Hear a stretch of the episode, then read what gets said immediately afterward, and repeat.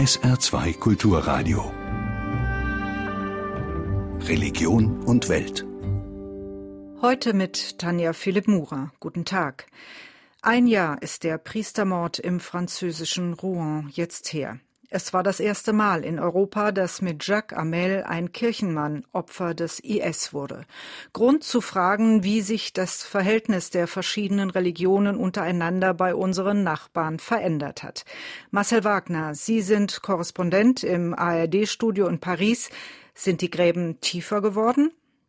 Also ich glaube, zunächst einmal funktioniert das Zusammenleben der Religion in Frankreich eigentlich ganz gut und das auch schon seit Jahrzehnten. Ganz einfach, weil es in Frankreich zum Beispiel durch die Kolonialgeschichte und auch durch die Zuwanderungswellen aus den ehemaligen Kolonien ähm, so viele Muslime gibt. Aber man äh, darf sich nichts vormachen. Tatsächlich durch die vielen Anschläge, vor allen Dingen eben dann die sehr großen und schweren Anschläge auf Charlie Hebdo, auf das Bataclan, dann zuletzt in Nizza, haben sich diese Gräben schon deutlich vertieft und man merkt heute starke Spannungen. Das war ja gerade auch im Wahlkampf offensichtlich, wo der rechte Front National gerade auch mit Stimmungsmache gegen Muslime viele Stimmen abgreifen konnte.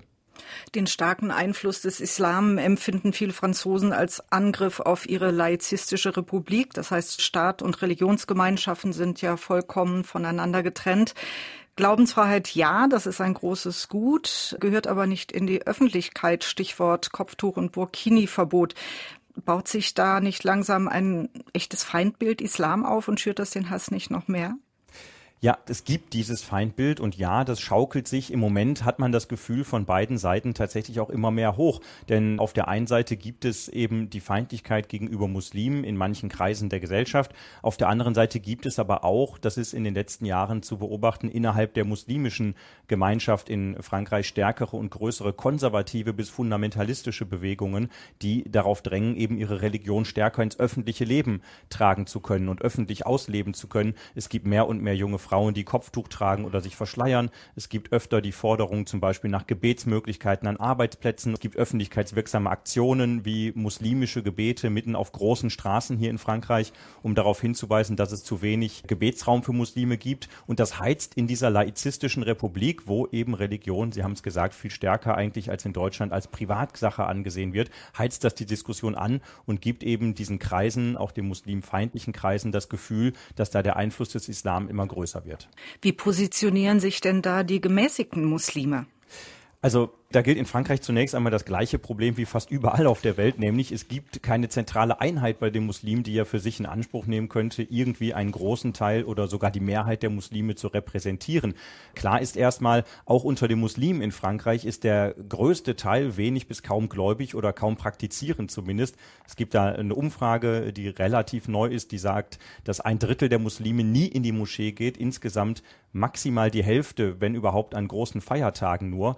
Und das ist ähnlich wie in Deutschland. Diese Muslime sehen nicht ein wirklich, dass sie Stellung beziehen sollen, weil sie sagen, was hat dieser Terror eigentlich mit uns zu tun? Gerade in der vergangenen Woche zum Beispiel gab es einen neuen Anlauf, einen Marsch der Muslime gegen den Terrorismus, der auch nach Berlin geführt hat. Den hatte ein französischer Imam organisiert, Assem Chalgoumi, der ist relativ bekannt in Frankreich, aber er wird unter den Muslimen auch stark angefeindet.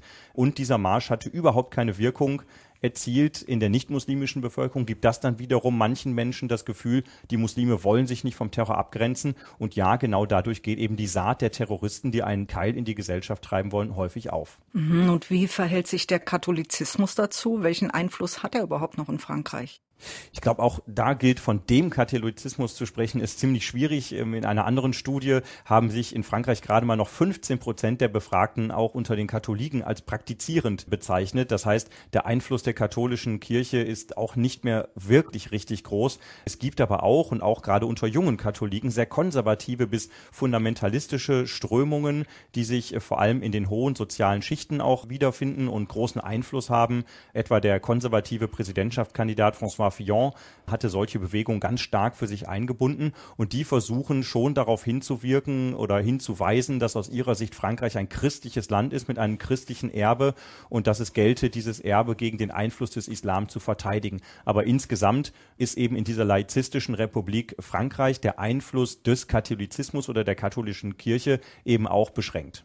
Im Vergleich zu Deutschland leben in Frankreich ja auch noch viel mehr Juden. Wo stehen Sie? Also die jüdische Gemeinschaft weist vor allem immer wieder darauf hin, dass es in Frankreich aus ihrer Sicht noch immer oder immer wieder ähm, starken Antisemitismus gibt. Gerade in der vergangenen Woche war auch wieder so ein Anlass, das 75. Jubiläum der Razzia vom Wintervelodrom. Da sind in Frankreich 1942 13.000 Juden verhaftet worden und dann nach Deutschland deportiert worden. Da hat Emmanuel Macron gesprochen, aber auch Vertreter der jüdischen Gemeinschaft und die haben wirklich angeprangert, wie groß und wie stark aus ihrer Sicht der Antisemitismus in Frankreich ist. Das ist einmal Antisemitismus eben unter konservativen oder radikalen Muslimen und vor allem auch unter Jungen. Auch der erste Terroranschlag der neuesten Welle in Frankreich 2012 in und um Toulouse. Da waren die Opfer jüdische Schüler oder auch in Brüssel 2014 der Anschlag auf das jüdische Museum. Da war der Täter Franzose und die Opfer Juden. Also es gibt eben diesen Antisemitismus. Aber wenn man sich den Front National, die alten Strukturen zum Beispiel im Front National anguckt, den alten Marine Le Pen, den Parteigründer, der immer wieder mit antijüdischen Äußerungen von sich hat reden machen, dann gibt es eben auch da diesen Antisemitismus. Und das ist das vor allen Dingen, was die jüdische große Gemeinschaft in Frankreich kritisiert. Sie sagen, dieser latente Antisemitismus äh, ist vorwiegend unter Muslimen verbreitet, aber auch unter französischen Christen. Wie kommt das?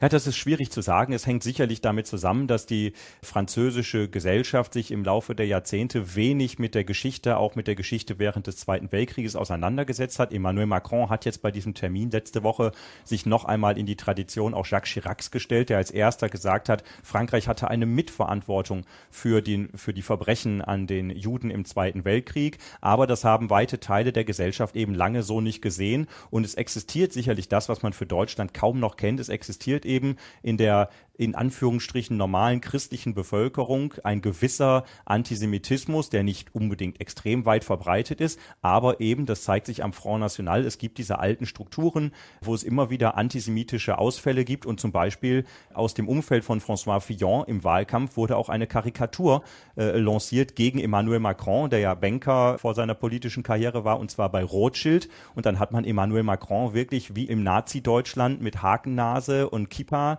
als jüdisch jüdischen Banker sozusagen verantwortlich für die jüdische Weltverschwörung dargestellt. Das ist in Deutschland ja überhaupt nicht denkbar. In Frankreich gibt es sowas tatsächlich noch. François Fillon hat sich dann für diese Karikatur entschuldigt, aber es hat eben gezeigt, das ist existent und hat vielleicht tatsächlich damit zu tun, dass Frankreich eben sich mit der eigenen Geschichte manchmal nicht genug auseinandergesetzt hat. Marcel Wagner aus dem ARD Studio Paris. Themenwechsel. Sie sind geschlagen, gedemütigt, sexuell missbraucht worden und das jahrzehntelang. Schüler der Regensburger Domspatzen. Gut zwei Jahre hat ein unabhängiger Rechtsanwalt im Auftrag des Bistums versucht, Licht ins Dunkel zu bringen. Ulrich Weber hat am Dienstag in Regensburg erschütternde Zahlen auf den Tisch gelegt. Tillmann Kleinjung bis in die frühen 90er Jahre waren Missbrauch und Misshandlung bei den Regensburger Domspatzen an der Tagesordnung. Laut Weber wurden 547 Regensburger Domspatzen seit 1945 mit hoher Plausibilität Opfer von Übergriffen. Physische Gewalt war alltäglich, vielfach brutal und wurde gegenüber einem Großteil der Schüler ausgeübt. Der Dreiklang aus Gewalt, Angst und Hilflosigkeit sollte dazu dienen, den Willen der Schüler zu brechen und ihnen Persönlichkeit und Individualität zu nehmen. Für die Opfer ist diese Dokumentation vor allem eine Erleichterung. Alexander Probst besuchte von 1968 an die Vorschule und später das Internat der Regensburger Domspatzen. Ich bin froh, jetzt meinen Abschluss gefunden zu haben und das Ganze von Entfernung betrachten zu können und jetzt dann auch hinter mir zu lassen. Bevor er mich schlug, hat er immer seinen Siegelring gedreht, sodass sich das Siegel an der Handinnenfläche befand, um noch mehr Schmerzen zu verursachen. So beschreibt ein ehemaliger Schüler die Willkürherrschaft des Direktors in der Vorschule der Domspatzen.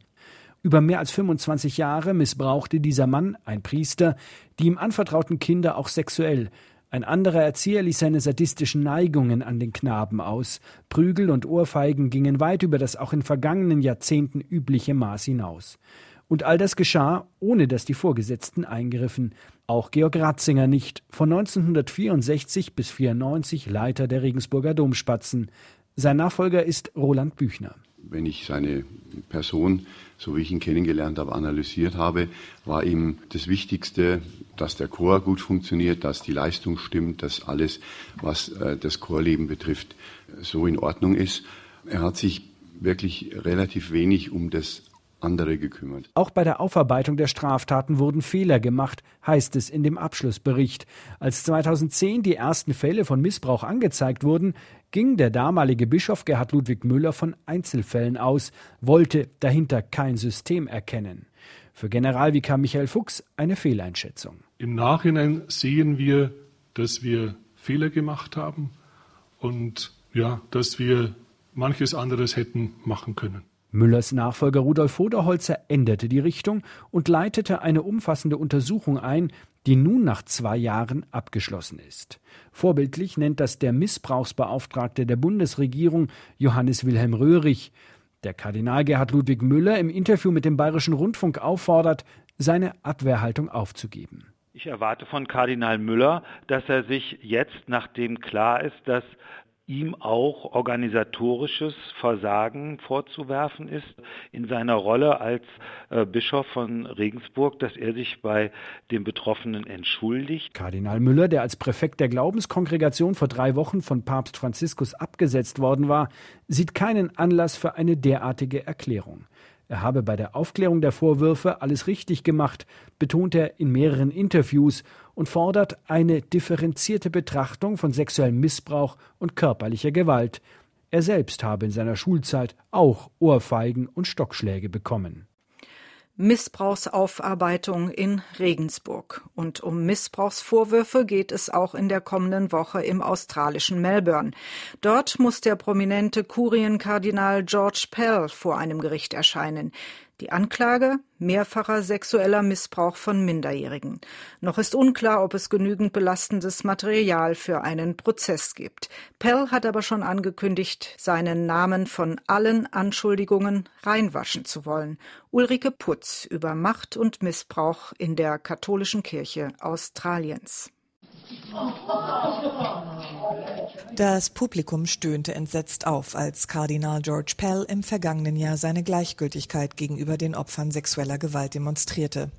Im Zuge einer Aussage vor der australischen Kommission zur Aufklärung von Kindesmissbrauch durch Priester in Australien klassifizierte er die Verbrechen als eine traurige Geschichte, die ihn nicht besonders interessiert habe.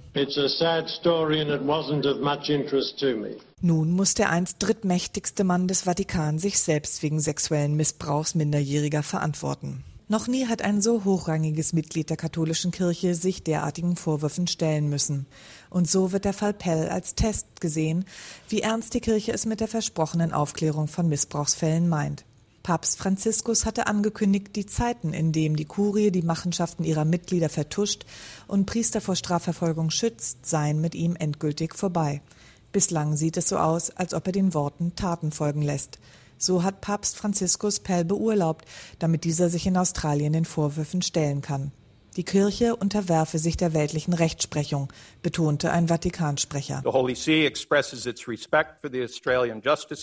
Mit Pell verliert Franziskus zumindest vorübergehend einen seiner engsten Berater.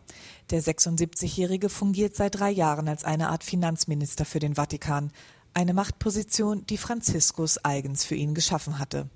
George Pell ist der einflussreichste, doch bei weitem nicht der erste australische Kirchenmann, dem sexueller Missbrauch von Kindern vorgeworfen wird.